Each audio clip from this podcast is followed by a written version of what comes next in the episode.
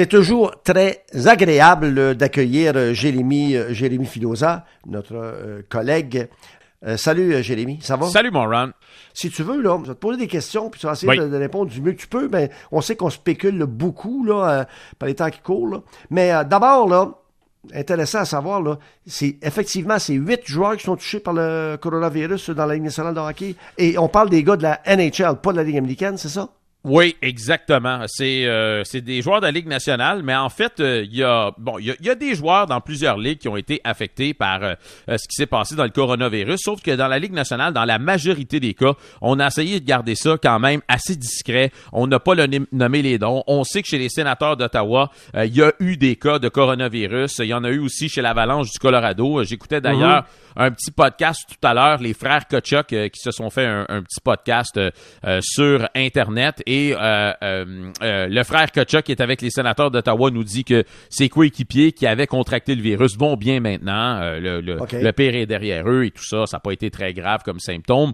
Euh, mais écoute, il y a plusieurs ligues qui ont décidé de dévoiler euh, les joueurs qui étaient affectés par le coronavirus. Par exemple, au baseball, on sait que Jim Edmonds l'a eu. On sait que dans la NFL, euh, l'entraîneur des, euh, des Saints, Sean Payton, l'a eu. Mais pour ce qui est de la Ligue nationale, on n'a pas voulu, on n'a pas cru bon là euh, dévoiler les noms des joueurs euh, qui avaient été euh, qui avaient été affectés. Euh, il y a quelques personnalités à l'extérieur des joueurs. Là, on peut penser chez les sénateurs d'Ottawa que euh, l'analyste des matchs, Gord Wilson, lui, a été affecté. John Kelly aussi, euh, qui est l'annonceur, mais euh, c'est-à-dire le, le, le, le descripteur des matchs des Blues de Saint-Louis. Euh, mais pour le reste, là, ça reste quand même assez, assez secret. OK. La mairesse, aujourd'hui, Oui. a donné des précisions. La date, Oui. là, importante pour la mairesse, c'est le 2 juillet. Explique donc.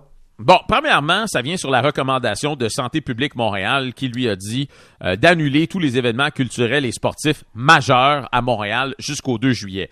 Euh, pourquoi on a choisi cette date-là? Il faut comprendre que, par exemple, les organisateurs du Grand Prix de Montréal, eux, il y avait besoin d'une réponse. Comprends-tu? Tu peux pas organiser un Grand Prix en l'intérieur de deux semaines. Si le Grand Prix euh, doit avoir lieu ou à la mi-juin, ben, eux autres, il faut qu'ils sachent présentement, là, tu sais, pour qu'ils commencent à mettre les choses en place. Pourquoi le Grand Prix de la Formule 1, on l'a repoussé? Et non annulé? C'est assez, con- c'est assez facile à comprendre, Ron. C'est que pour qu'une saison F1 soit valide puis qu'on puisse couronner un champion, premièrement, il faut qu'il y ait eu au moins huit courses et qu'on ait disputé les courses sur au moins trois continents. Alors qu'on sait maintenant que la course à Austin aux États-Unis n'aura pas lieu, la seule façon de sauver la saison, il faut qu'il y ait une course en Amérique du Nord et la seule qui reste et qui resterait, c'est Montréal. Et c'est pour ça qu'on a décidé celle-là de la repousser plus tard dans l'année et non de l'annuler. Mais euh, aujourd'hui, on a expliqué certains détails. Premièrement, et ça j'ai eu l'information hier euh, quand même de façon privilégiée, a, par exemple, si le Canadien voulait organiser des matchs à huis clos au Centre Bell, il devrait demander la permission à Santé publique Montréal pour savoir si oui ou non euh, ils auraient Ah, l'autorisation. ça veut dire, de le ça veut dire que s'ils n'ont pas la- l'autorisation, ils peuvent pas jouer avant ou poursuivre là, les activités avant le 2 juillet. là. Ils peuvent pas, ils pourraient pas s'ils n'ont pas l'autorisation. OK, OK, OK, Exactement. Exactement. Donc, Santé publique Montréal va décider si oui ou non un événement peut avoir lieu à huis clos. Euh, autre euh, phénomène, c'est que les gens me posent beaucoup la question sur les médias sociaux, puis ça, c'est important de, de- de le dire aux gens. Les ligues de garage et les ligues de jeunes, c'est-à-dire le baseball va commencer bientôt, le soccer aussi chez les jeunes, ça n'a pas rapport avec le 2 juillet. La date qu'il faut suivre, c'est la date qui a été mentionnée par le premier ministre François Legault du 4 mai pour l'instant. Est-ce que ça va être prolongé? On le sait pas. Mais pour ceux qui, ont- qui sont dans des ligues de garage de hockey qui se poursuivent l'été ou je sais pas trop quoi, ça n'a rien à voir avec la date du 2 juillet. Non, mais attends, le hockey mineur? Le hockey mineur, c'est la même chose. C'est la même chose, ça n'a pas rapport avec le 2 juillet. Donc, s'il y en a qui font Wow. euh, du hockey d'été euh, ou quoi que ce soit, puis les autres, ils se demandent quand est-ce que je vais pouvoir recommencer à faire mon hockey d'été, mon jeune, il y a son hockey d'été qui commence bientôt. La date qu'il faut suivre, c'est la date du 4 mai qui a été mentionnée par le premier, premier ministre François Legault. Et là, c'est au minimum 4 mai, on dit, Ron. Minimum, ça veut pas dire Non, que non, dans deux euh, semaines, on repoussera pas. euh, Peux- Peux-tu concevoir que ton mousse, toi, laisserais-tu ton mousse aller, toi, euh, jouer, puis, puis être en groupe comme ça, puis des rassemblements le 4 mai? euh, Écoute, euh, Aujourd'hui, Santé publique Montréal a dit que le pic du coronavirus à Montréal, c'est cette semaine. À partir de la semaine prochaine, normalement, si tout le monde continue de suivre les réglementations comme c'est le cas présentement, on devrait commencer à avoir un déclin. Donc, c'est là que dans un mois, peut-être, on va avoir une meilleure indication euh, d'où nous en sommes. Mais le, les projections de Santé publique Montréal ne peuvent pas se concrétiser si on change nos habitudes à partir de la semaine prochaine. Il faut continuer à les suivre pour que la projection faite par Santé publique Montréal soit mhm. bonne et que justement, à partir de la semaine prochaine, on commence à avoir une diminution des cas actifs et des nouveaux cas. Ça n'a rien à voir avec les hospitalisations, les décès ou les gens qui sont en, euh, euh, dans, des cas euh, urgents ou importants, parce que ça, malheureusement, ceux qui contractent le virus aujourd'hui, ben, ils vont se retrouver à l'hôpital dans une semaine, dans dix jours. Puis ça, ben, c'est ça. La, diminution ne commencera pas à ce niveau-là bientôt. Là.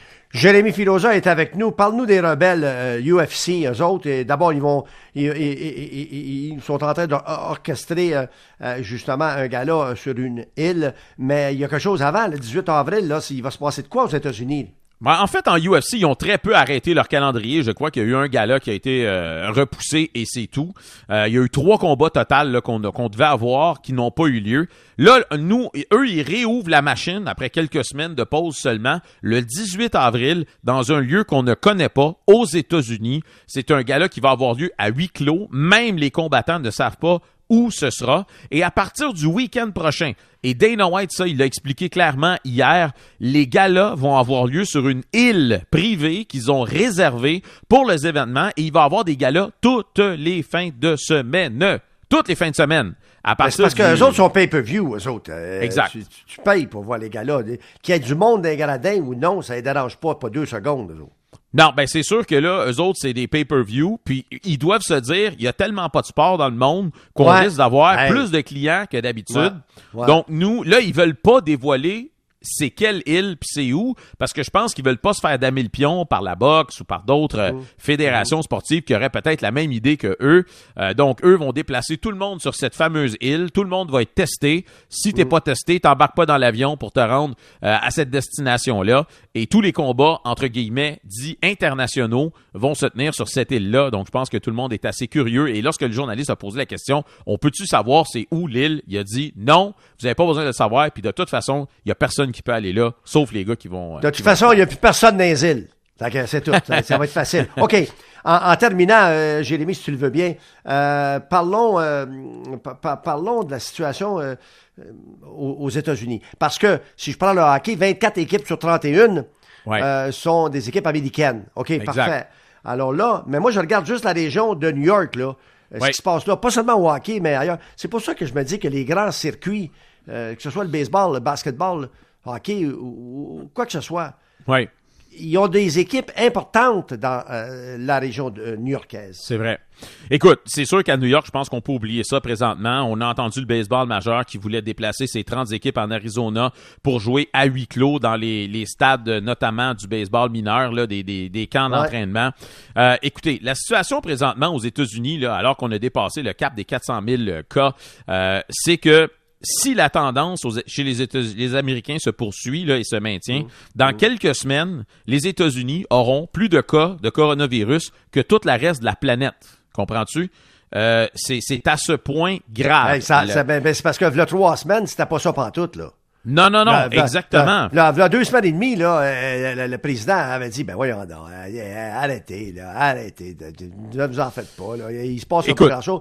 Mais là, c'est deux semaines et demie plus tard, puis tu vas me dire qu'il va en avoir plus que partout dans le monde, même plus que au total l'Espagne puis l'Italie puis nomme là. ben écoute, déjà présentement, ils ont plus de cas actifs que l'Italie, l'Espagne, la France, l'Allemagne et l'Angleterre mis ensemble, OK?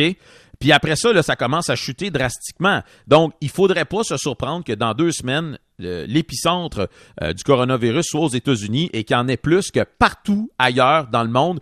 Et ça, malheureusement, ça pourrait aussi euh, affecter les décès. C'est pas impossible qu'aux États-Unis, il y ait plus de décès que partout ailleurs dans le monde mais, combiné. Mais, mais, mais, on sait que lorsque autres euh, tous, nous autres, on sent, on, on, on, sent le vent passer, comprends-tu? Euh. Je veux dire, ils sont collés au Canada. Alors, euh, j'ai peur, moi, que ça peut, d'une certaine façon, affecter, parce qu'ils ne sont pas juste collés à un endroit, tu comprends? Ils sont collés à plusieurs endroits, tu comprends-tu, là? Euh, le Minnesota peut affecter euh, le Manitoba, Manitoba, tu comprends? Puis, puis, puis la Floride peut affecter euh, le, le Québec puis l'Ontario. Tu comprends? Fait que moi, je me dis juste, wow, euh, il- si c'est la tragédie aux États-Unis, il peut y avoir des conséquences euh, au Canada. Écoute, je veux quand même mettre les choses en perspective parce que je regarde les chiffres à tous les jours, c'est, c'est, c'est- ça fait partie de ma tâche maintenant. Là. Ouais. Aux États-Unis, là, présentement, puis c'est un des pays où la situation est le plus, la plus grave, c'est point une personne sur 100 qui contracte le coronavirus. Aujourd'hui, ça ne veut pas dire que ça n'augmentera pas, mais c'est quand même 0.1% C'est pas 1% c'est 0.1% de la population qui a le coronavirus. Au Canada, c'est 0.05% C'est moins que la moitié de ce qu'on a aux États-Unis. Donc, faut pas penser non plus que tout le monde a le coronavirus aux États-Unis. Euh, moi, j'avais lancé une idée, c'est juste une idée, OK, Ron, que j'avais, parce que moi, je regarde la MLS d'un peu plus près, puis tout ça, OK? Je veux prendre l'exemple de la Nouvelle-Angleterre, OK? Euh, euh, le Gillette Stadium. Dans le Gillette Stadium, là, OK? Juste à l'extérieur du Gillette Stadium, dans le parking, tu as deux hôtels qui ont 300 chambres euh, au total, OK? Si tu regroupais six équipes dans un périmètre encerclé dans le stade où tout le monde qui passe à la porte est testé. Fait que là, tu t'en vas dans le premier hôtel, t'attends Ok, je comprends. 12 heures, 24 heures. Quand que tu dis, OK, c'est beau, t'es pas positif, tu passes dans le deuxième hôtel.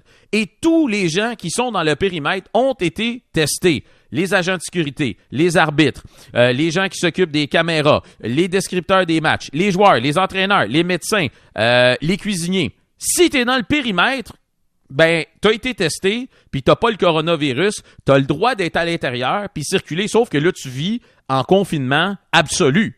Tu peux plus sortir, là. T'es là, puis si tu sors, ben, il faut que tu refasses tout le, tout le, Le le processus. processus pour, pour en Ouais. rentrer. Moi, je pense qu'il y a des ligues, par exemple, comme la NFL, Ron, qui ont tellement de cash que si on se rend là au début de la saison NFL, puis c'est encore problématique, eux autres, là, ils ont le cash pour le faire, ça. Il n'y a pas de problème. Ils ont assez d'argent pour organiser des choses comme ça. Mais on est loin d'être rendu là. Puis tout à l'heure, tu parlais de Canada et États-Unis. Tu sais, je regarde la situation de l'impact, OK? L'impact, le Toronto FC puis Vancouver, c'est trois Ouais. équipes canadiennes qui jouent dans une ligue américaine. Mais est-ce qu'on va leur permettre de traverser les lignes pour aller jouer Ah, en. MLS? Ça, Peut-être pas. Donc, moi, je- si j'étais l'impact et le Toronto FC et Vancouver, je ferais tout de suite une demande à la Fédération de soccer canadienne et à la Ligue canadienne de soccer, la CPL, pour dire, hey, cette année, on peut-tu embarquer dans votre ligue? On va suivre les règlements pour s'assurer que le calibre soit intéressant pour tout le monde, mais on pourrait-tu, exceptionnellement, en 2020, jouer dans Ah, la Ligue canadienne de soccer contre euh, Hamilton, puis euh, Winnipeg, puis euh, c'est ça. ça. Pourrait être intéressant. OK, ben on va suivre ça de très près, Jérémy. Passe une OK. Bonne fin de soirée. Toujours un plaisir, hein? Merci. Salut, merci à toi. Salut, Bye bye. salut. Merci bien gros.